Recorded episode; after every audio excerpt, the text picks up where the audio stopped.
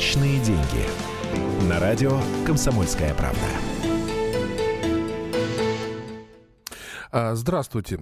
Мы сегодня проводим а, очередную программу «Личные деньги». В студии ведущий Константин Смирнов. И э, мы решили тут поднять несколько тем.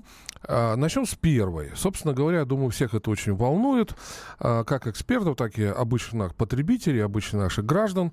Э, Центральный банк заявил, что волатильность, то есть неустойчивость рубля в ноябре будет значительно больше, чем в октябре. Обвиняет в этом прежде всего неустойчивость цен на нефть. Но вот хотелось бы разобраться, так что же у нас будет с рублем и нефтью в самое ближайшее время, а также до конца года, и как на курс рубля повлияли не только цены на нефть, но и выборы в Америке. А, ну, здесь что можно сказать? Действительно, несколько неожиданно цены на нефть а, стали падать. Например, там, в конце прошлой недели там, до 44 с небольшим долларов за баррель дошло за смесь бренд. Сегодня она чуть-чуть поднимается, но все равно неустойчиво. А, хотя все же вроде бы ждут 30 э, ноября. До него осталось совсем недолго, до встречи э, на э, высшем уровне стран ОПЕК в Вене, куда приглашена Россия. И все ждут не просто замораживания добычи, но даже ее сокращения. И вот этих обстоятельств нефть падает. И, соответственно, тянет за собой рубль. Так в чем же причина? Ну, причины, в общем-то, на мой взгляд, две основных. Первое, все-таки словесная интервенция стран, э, стран опеки России по поводу того, что мы как-то договоримся, несколько ослабли, потому что говорят на словах о том, что договоримся, а на деле увеличивают добычу, и мы, Россия, и Саудовская Аравия, и другие страны членов ОПЕК, ну, пытаются, видимо, пытаются, видимо, догнать таких высот, с которых легче опускаться. Но, тем не менее, это уже надоело. Во-вторых, что может быть более важно, победа Дональда Трампа на выборах в Америке, она, по крайней мере, помимо всего прочего, сказалась и на рынке долговых обязательств самой Америки цены на э, американские долговые бумаги, вернее, э, э, ну да, вот стоимость этих бумаг, стоимость их доходности, ставки доходности резко, достаточно резко для э, истории Америки пошли вверх. В среднем десятилетние бумаги в Америке всегда стоили там меньше 2% годовых. Сейчас уже 2 с четверти. Говорят, что может быть и 2,4% будет, а потом не за горами все 3. В этих условиях в этих условиях, а спекулятивные капиталы э, ринулись э, все по нарастающей скорости из развивающихся рынков, включая наш, а также из Бразилии, Индии, Китая, а на американский долговой рынок. В результате э, доллар растет, ну и растет, а цена нефти, естественно, в этом случае падает. Вот. Так что же нас ждет? Все-таки рубль уже э, в конце прошлой недели перешагнул рубль 65 рублей за доллар, приблизился 66. А, сегодня немножко остановился, даже чуть-чуть окреп, а в особенности окреп к евро. Вот. Но ситуация остается все равно чрезвычайно опасной, потому что многие эксперты считают, полагают, пугают, что к концу года э, рубль перешагнет и 70-рублевый а, рубеж к доллару. Ну, а тогда, сами понимаете, опять вздуются цены, у нас много импорта, много импортных составляющих, то есть рост инфляции. Тем более под конец года рубль и так переживает, как правило, это не самые добрые времена, потому что из-за бюджетной политики Минфина, а, Минфину выгоднее, чтобы рубль был послабее, чтобы, э, э, так сказать, совершить все свои, э, ну вот, закрыть это бюджетные проблемы. Чем дешевле рубль, тем, оно, конечно, легче бюджет пополнять. Вот. Ну и, естественно, вот с, самое здесь вот опасное, это действительно для обычного гражданина, это если рубль продолжит падение, это вот рост цен. Вот.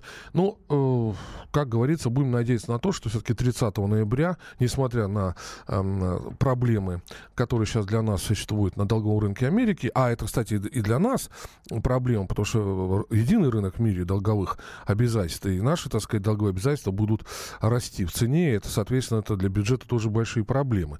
А, вот. И мы надеемся, что все-таки 30 ноября страны опеки России договорятся даже уже не заморозки, а именно о определенном сокращении увеличении добычи, например, суточной до 32,5 миллионов баррелей э, в сутки. Да, да, сейчас мы предоставим слово а, нашему эксперту, а, главному редактору газеты, фин, а, главному редактору финансовой газеты Николаю Владимировичу Вардулю. А, добрый день. Я вот внимательно слушал, и э, в случае практически со всем сказанным согласен. Хочу только вот уточнить э, две вещи с точки зрения социальной психологии. Было очень любопытно наблюдать за тем, как рынки реагируют на э, победу Трампа. Значит, ну, во-первых, эту победу никто не ждал, я в том числе, о чем я, по-моему, в эфире этого радио говорю но не я один. То есть в данном случае я оказался в большинстве, с большинством тех, кто промахнулся. Так вот, сначала рынок реагировал на победу Трампа практически панически.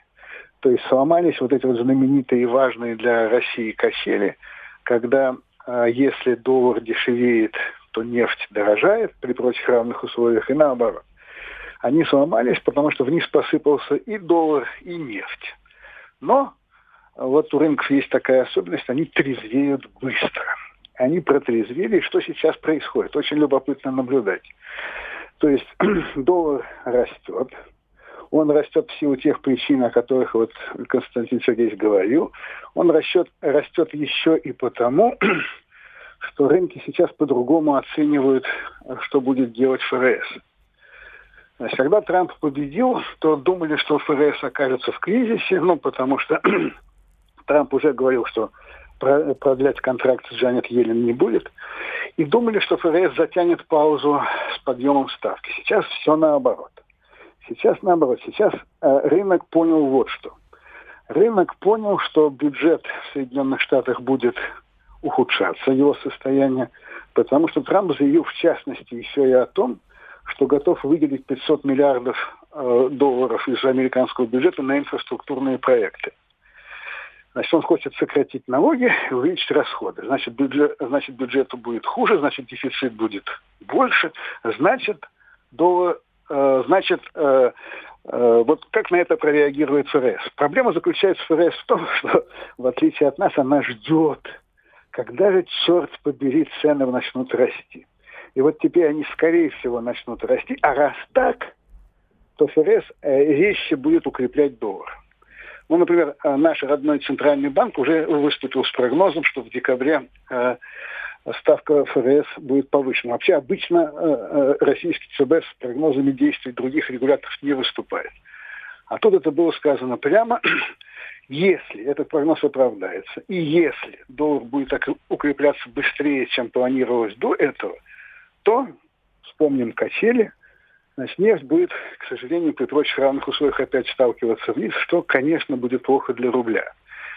Да, вот тут было сказано, что есть такой парашют в виде того, что там решит ОПЕК. Ну да, нет, я понимаю, что, конечно, надеяться надо на лучшее, но готовиться надо к худшему. И основания для этого есть, потому что пока ни Иран, ни Ирак не собираются, э, значит, замораживать свою добычу. А это крупнейшие производители нефти, ну, после, естественно, Саудовской Аравии, в ОПЕК. Я уж не говорю там про разные Нигерии, да.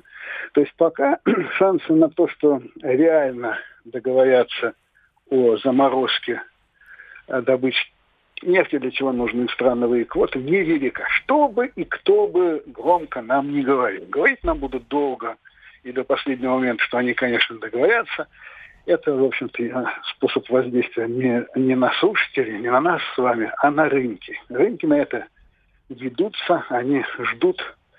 Ему для них важно не промахнуться с ожиданиями. Но вот, к сожалению, чем чаще кричишь «волки», тем меньше веришь в них, когда они действительно могут появиться. Поэтому лично я считаю, что шансы на то, что ОПЕК договорится, не очень велики, хотя, конечно, для России это было бы плюсом. Да, Николай Владимирович, огромное вам спасибо за комментарий и за то, что вы со мной в чем-то согласились. Мне всегда это приятно. А вот, но действительно ситуация, мне тоже кажется, очень опасная. И рубль, скорее всего, будет дальше падать.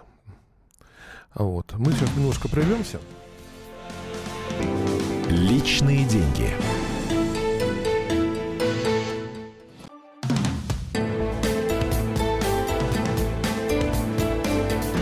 Личные деньги. На радио «Комсомольская правда».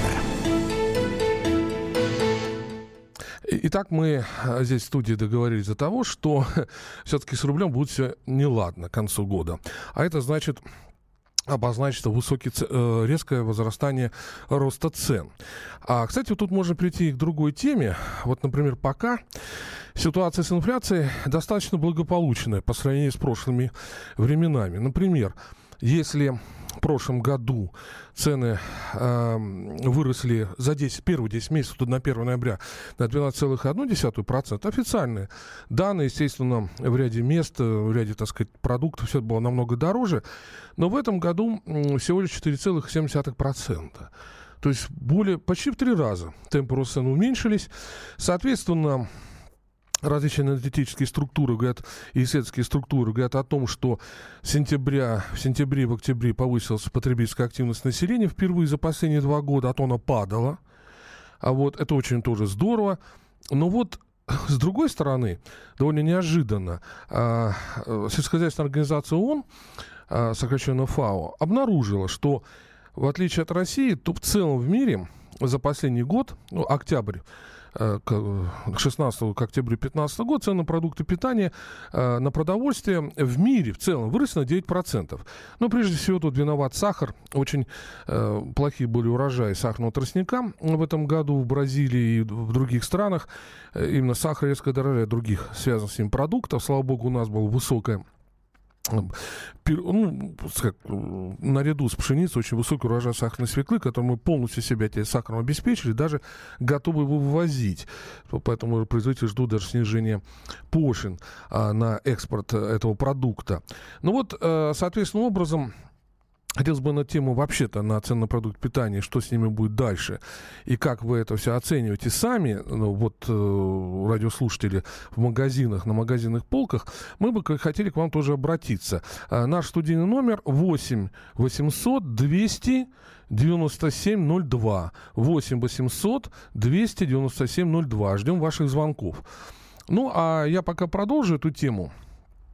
А, а, действительно, последние два года в результате падения цен на нефть, введения против нас санкций и наши контрсанкции по продовольствию, э, проблема с ценами, прежде всего, на продукты питания была чрезвычайно тяжелой. Ну вот, например, вот две цифры буквально. В феврале 2015 года цены на продукты питания усредненно, по данным Росстата, все-таки средняя температура по больнице увеличена на 51%. Это более чем полтора раза. Правда, потом были от, от некие отскоки, оттоки, и темпы снижались. Но все равно август этого года, кажется, 2014 года, за два года, это официально 31%. Ну, вы наверняка знаете, что особо сильно подорожало там, как всегда, наш любимый стратегический продукт, это гречневая крупа. А, вот, а, мясо и, и так далее. В общем, довольно а, молочные продукты, довольно все сложная, так сказать, тема. Тем больше, что дорожаешь не только, но и сопутствующие товары, без которых не обойтись. Там всевозможные моющие средства там, и так далее, там чистящие средства и так далее. То есть, как хорошо, как сказала одна дама в прямом разговоре с президентом Путиным по телевидению еще в прошлом году, что вот ходил в магазин 10, за 10 тысяч рублей покупал на 7, теперь, теперь это, ну, за 5 тысяч, вернее, извините. Да, сейчас у нас звонок, слушаем. Добрый день, Василий Иванович в Белгороде, меня лучше знают так. Э, я хочу вначале сказать по, по нефти и по рублю. Э, значит, да, мне, мне кажется, что надо все-таки послушать Сергея Глазева и не уменьшать добычу, а уменьшить количество продаж, если там хотят все там. Э, мы страна не только нефтедобывающая, в отличие от многих нефтедобывающих, мы еще и нефтеперерабатывающая. Поэтому надо увеличить внутреннюю переработку нефти и продавать уже готовый продукт. А нефть не надо, пусть, пусть люди добывают, как добывали, вот, а, э, чтобы уменьшить цену, вот они хотят, пожалуйста, мы будем меньше продавать вот, вот, саму чистую нефть. Вот нет, это, это Сергей Глазев говорит, это не мое слово. Я, я, я поддерживаю полностью. Теперь по продуктам тоже мое мнение, тут, тут мое мнение, э, оно тоже связано чисто экономическими делами. Мне кажется, что особенно такие вещи, как гречка, э, мы как основные потребители этого продукта, э, Россия, значит, тут уже идет вопрос спекуляций. Тут надо, чтобы государство все-таки больше вмешивалось в вопрос ценообразования – на, особенно на основные жизни важные продукты, такие как молоко, хлеб, э, яйцо и так далее, и так далее. То есть, ну, они, они знают этот список. Вот тут надо четко вместо, чтобы не было никаких, и, и чтобы жестко наказывать тех людей, которые, помните, у нас были случаи, там гречку за 80 рублей, за 120 рублей продавали и так далее, и так далее, и так далее. Вот и все. А, а продукты в Белгороде э, свои производители есть, поэтому мы как бы не очень переживаем. Просто не хотелось бы, чтобы они по мировым ценам нам продавали те же огурцы и помидоры, э, выращивая здесь, в Белгороде, и в теплицах в большом количестве, и, э, и мясо, и все остальное, а по мировым ценам продают. Мне кажется, тут уже тоже нужен процесс регуляции государством тоже должен быть. Да, спасибо за мнение. А, в первую очередь хотел сильно прокомментировать еще раз цены на, на ну, производство нефти. Безусловно, в предложении советника президента Сергея Глазева есть своя, ну, а, правильно такая мысль, что здесь не сколько добыча, сколько экспорт. Ну, просто-напросто в ОПЕК к этому могут отнестись с неким настороженностью.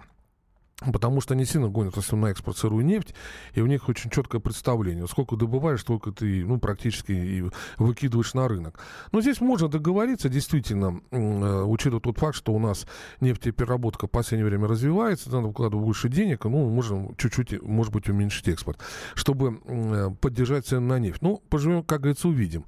А вот что касается, касается регулирования цен на нефть, ой, извините, пожалуйста, на продовольствие, тут я не совсем согласен с нашим радиослушателем, слушателям, потому что, мне кажется, государство и так уже пережало, а, как говорится, перегнуло, вернее, извините, палку в области регулирования цен на продукты. Э, в принципе, ФАС этим занимается постоянно, и одна из вот заслуг этого ФАС в том, что в 2014-2015 году ему удалось несколько сбить э, ценовые вот ожидания и рост цен. Но тут же надо понимать следующую вещь. Самым главным тут является не государство, а потребительский спрос. Но когда в прошлом году, 15 за падение цен на нефть, рубля и так далее и тому подобное, потребительская, а, извините, потребительская активность упала на 10%, ну вот пришлось торговым сетям думать о всевозможных скидках, там, других каких-то вещах, чтобы как-то продать побольше продовольствия и при этом по более низким ценам. Вот. Ну и вот и сейчас, например, последний пример, когда из Турции, наконец, пошли цитрусовые, они пошли по куда более низким ценам, чем они раньше у нас продавали. Цены на цитрусы упали со 100, там, в среднем 160 рублей. Ну, это такой ценовой э, порог довольно не, не самого высокого качества. Где-то до 100 рублей, даже ниже, а по э, ряду, ряде магазинов дешевле продают. Вот а что касается помидоров огурцов, то у нас за год уже построили десятки теплиц, и года через два это а, будет э, вещи, ну, инвестиция на отбиты, по эту цену там тоже я не думаю, что будет очень большие. Но проблема там все-таки в рубле. Опять к нему возвращаясь. Потому что все равно везде, в любом даже продовольствии, есть какие-то импортные составляющие. Ну, например, семена. Потому что в основном семена у нас импортные. И если э, рубль опять упадет, то цены на семена повысятся. Это значит неизбежно повысятся цены на продовольствие. Там государство может хоть какую, хоть вообще уже голову всем отрубать, но только магазин закроет и пройдет у нас дефицит вернется, который мы уже переживали в 80, ну, вот в годы советской власти, в начале 90-х годов. А вот, э, э, да, поэтому все-таки эта тема чрезвычайно важна, ведь она переплетена с тем, что сейчас происходит. Э, я хотел бы тут просто вот опять вернувшись немножко к теме нефти, э, все-таки так вспомнить, если Владимир Шварdur говорил о том, что он верил, не верил победу Трампа, то я почему-то всегда верил в его победу. Какие-то вот э, перегрузки были слишком большие в компании, что явно люди могут протестно, э, они, скорее всего, не сколько за Трампа голосовали, сколько против Клинтона, протестное такое голосование. Ну вот еще раз заканчиваю тему вот и нефти, и э, продовольствия, э, скажем, что действительно мы сейчас вступаем в очень опасный период вот в декабре, как, даже не сколько в ноябре, сколько в декабре этого года, когда рубль оказывает посильнейшая атака, это значит, цены будут опять расти. Да, а цены расти, поэтому к этому надо, конечно, готовиться к худшему, как говорится, а не к лучшему.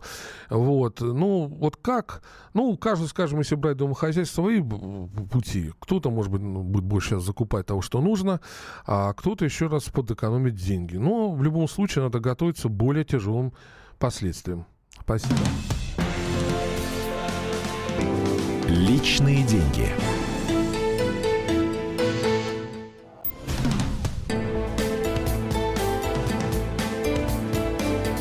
Личные деньги. На радио Комсомольская правда. Еще раз здравствуйте. А, в эфире программы «Личные деньги» в студии Константин Смирнов. Хотелось бы поднять еще одну тему. Тему бюджета страны, а, как федерального, так и региональных. А, ну, во-первых, потому что уже в эту пятницу федеральный бюджет пройдет первое чтение. Сомневаться в том, что депутаты его примут в первом чтении, там основные параметры закладываются, доходы, расходы, дефицит, курс соответственно, расчетного рубля и тому подобное. А, но а, очень многих экспертов, конечно, этот бюджет вызывает много-много вопросов. А бюджет для нас – для обычных граждан чрезвычайно важно, хочу подчеркнуть. У нас половина населения работающая работает так или иначе на бюджет. Это ли просто бюджетники, или работники государственных предприятий, или, э, и тому подобное. Так что от того, насколько э, с бюджетом все хорошо, зависит судьба очень многих людей. Тем более, что действительно в любой стране бюджет является основой экономической политики правительства. И от его здоровья очень много зависит. Пока с бюджетом ну, вот тут есть масса проблем и сложностей. Во-первых, э, решили сделать так, чтобы расходы даже номинальные, бюджеты не росли. То есть они э, заморожены на уровне 2016 года. А с учетом инфляции, сами понимаете, э, тут надо наращивать только расходы, чтобы, ну, обеспечить экономический рост. Ну, пока мы тут не до экономического роста, лишь бы, наверное, как-то выжить. А, вот, тем более, что дефицит очень большой, превышающий, это предполагаем, более 3% ВВП. А чем его заполнять, в общем-то, неизвестно. А, средств в резервном фонде по расчетам Минфина хватит только от силы на год потом придется тратить деньги с фонда национального благосостояния, а он, напомню, этот фонд последний, является донором пенсионного фонда, поэтому вопрос чрезвычайно сложный. Занимать на международных рынках невозможно, потому что у нас э, против нас действуют санкции, э, прежде всего финансовые санкции, а внутренний рынок, ну, тоже, если там сейчас подзанять, то, в общем-то, на инвестиции вообще ничего не останется. Вот хотелось бы уточнить у известного эксперта, э, директора Института стратегического анализа ФБК, профессора Высшей школы экономики Игоря Алексеевича Николаева, его э, понимание того, что будет будет с бюджетом и каковы последствия принятия именно вот такого бюджета, который то, что я сейчас говорил? Ну, во-первых, здравствуйте. А, здравствуйте. А, да. И а, что касается бюджета, у меня противоречивое отношение к нему. А, наверное, на примере тех же оборонных расходов продемонстрирую. Вот э, мне раньше приходилось не раз говорить, что тот рост оборонных расходов, который был в предыдущие годы, это, это неправильно. Не потому, что мы должны э, меньше тратить на оборону, даже в большей степени э, мне э, хотелось сказать, а потому что вот настанет время, когда придется действительно ужиматься в этих расходах. И тогда это будет очень болезненно для оборонки. А, вот э, принимаем бюджет на 2016 год. И у нас оборонные расходы по сравнению на 2017 год, по сравнению с 2016 годом урезаются на 26%. То есть это обвальное сокращение. Вот это была одна из причин, э, еще раз повторюсь, почему нельзя создавать такие перекосы. Потому что наступит время, когда их придется исправлять каким-то образом, и это будет очень болезненно. И в данном случае именно оборонка оказывается в незавидном положении. Это в качестве примера. Это просто в качестве примера, что нельзя создавать бюджетные перекосы, потому что если у вас тяжелая экономическая бюджетная ситуация, то их исправление бывает очень болезненным.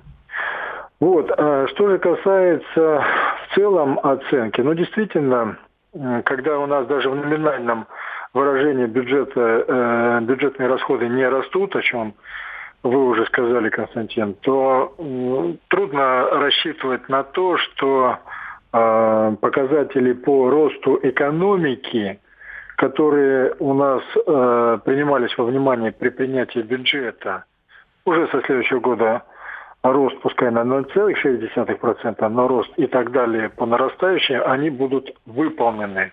Я думаю, что здесь можно было бы даже пойти на больший дефицит бюджета, хотя он и так не маленький, 3%, но тем не менее не так уж совсем обескравливать нашу экономику.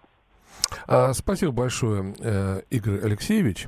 Вот было мнение профессора высшей школы экономики о том, что наш бюджет страдает, э, ну, пока еще проект, а страдает сильнейшими перекосами, в том числе вот вроде бы в самой такой э, сфере, э, почему многие журналисты, я вот помню, один из первых назвал еще бюджет более там, начала 21 века военно-полевым. Все вроде больше все на оборону, на оборону, а потом, как говорится, не дадут заказов и, и все. И действительно, царят уже а, военных поставок, например, с танком «Армата», э, стали под некий вопрос. Э, там затягивается их поставка именно за нехватки денег и тому подобное. Тем более у нас операции в Сирии и прочее, расходы-то растут военные, а доходность, конечно, потихонечку падает. Уже даже на 17 год военные расходы э, где-то были процентов на 5 сокращены, а то может даже и больше. Э, вот. Единственное, что здесь надо добавить, действительно все очень противоречиво, очень сложно, трудно э, взять да и представить, а как выходить из этой ситуации. Вот Игорь Алексеевич предлагает увеличить дефицит бюджета. Собственно, как правило, многие эксперты это тоже предлагают. А я бы еще вот какую вещь добавил. Ведь у нас же сейчас за бюджетом все больше и больше и за э, разработкой и реализацией все больше счетная палата. И вот они уже регулярно последние три года докладывают, что минимум полтриллиона рублей бюджетных денег расходов расходуется, ну, в общем, в землю. То есть есть такая программа, например, федеральная адрес-инвестиционная ФАИП, как сокращенно называется, когда там замороженность объектов растет просто по годам. И, э, собственно говоря, объекты годами не сдаются, а деньги-то омертвляются. Но здесь вот, может быть, здесь надо было предъявить более жесткие, так сказать, требования, может быть, э, остановить то, что, так сказать, только закладывалось, э, добить только то, что уже вот уже на мазик, что называется.